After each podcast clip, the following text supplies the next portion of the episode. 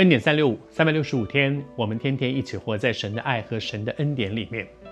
我们这一系列在分享受难周，受难周也就是耶稣一步一步走向十字架，而他在地上这三十三年半的时间也走进尾声。接下去他就是被抓了。被出卖了，被抓了，被审，然后被钉死在十字架上，三天以后复活，然后四十天之后升天。他已经到了这个最后的阶段，在这个最后阶段里面，四十天走到啊、在这个阶段，在复活之前的受难周，其实在这个过程里面，有很多很重要的一些讲论，这些重要的讲论。我们一定可以体会得到说，他知道这是最后阶段。现在说什么呢？一定不会说那些无关紧要的事情。现在说的每一件事情都非常重要，要他们注意听，要他们注意听，以至于耶稣说了一段话，在讲到末世的这个过程里面，耶稣说了一段话，我读给你听啊，说：“看呐，看呐，我预先告诉你们了，我预先告，看呐。”你知道耶稣的讲道的时候，常常会用“看呐”。你知道看呐，用我们今天的话来讲是什么？你知道吗？就是注意听，注意听，注意听，就是这意思。就是耶稣讲道，常常讲的很长。哎，注意听哦！现在刚刚是分神的人，现在回来，注意听，注意听，注意听。后面的讲的一定是很重要的事情。这一段的讲论关乎耶稣，耶稣马上要回到天家去了。很短的时间，他就要回到天家去。然后接下来呢？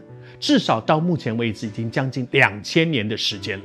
而这两千年的时间当中，他不在地上，圣灵在我们中间。所以这里面过程当中有很重要的一些事情，是你们接下去要怎么做？接下去怎么样去完成大使命？接下去怎么样去面对主快再来？怎么样去做这些事情？很重要的一件事情。所以耶稣说：“看呐，注意，注意，注意，注意到这里来，注意到这里来。看呐的意思就是这个，注意看。”注意听，我求主施恩。他说：“我预先告诉你们了，也就是有一天主再来的时候，我们这些基督徒都要站在基督台前。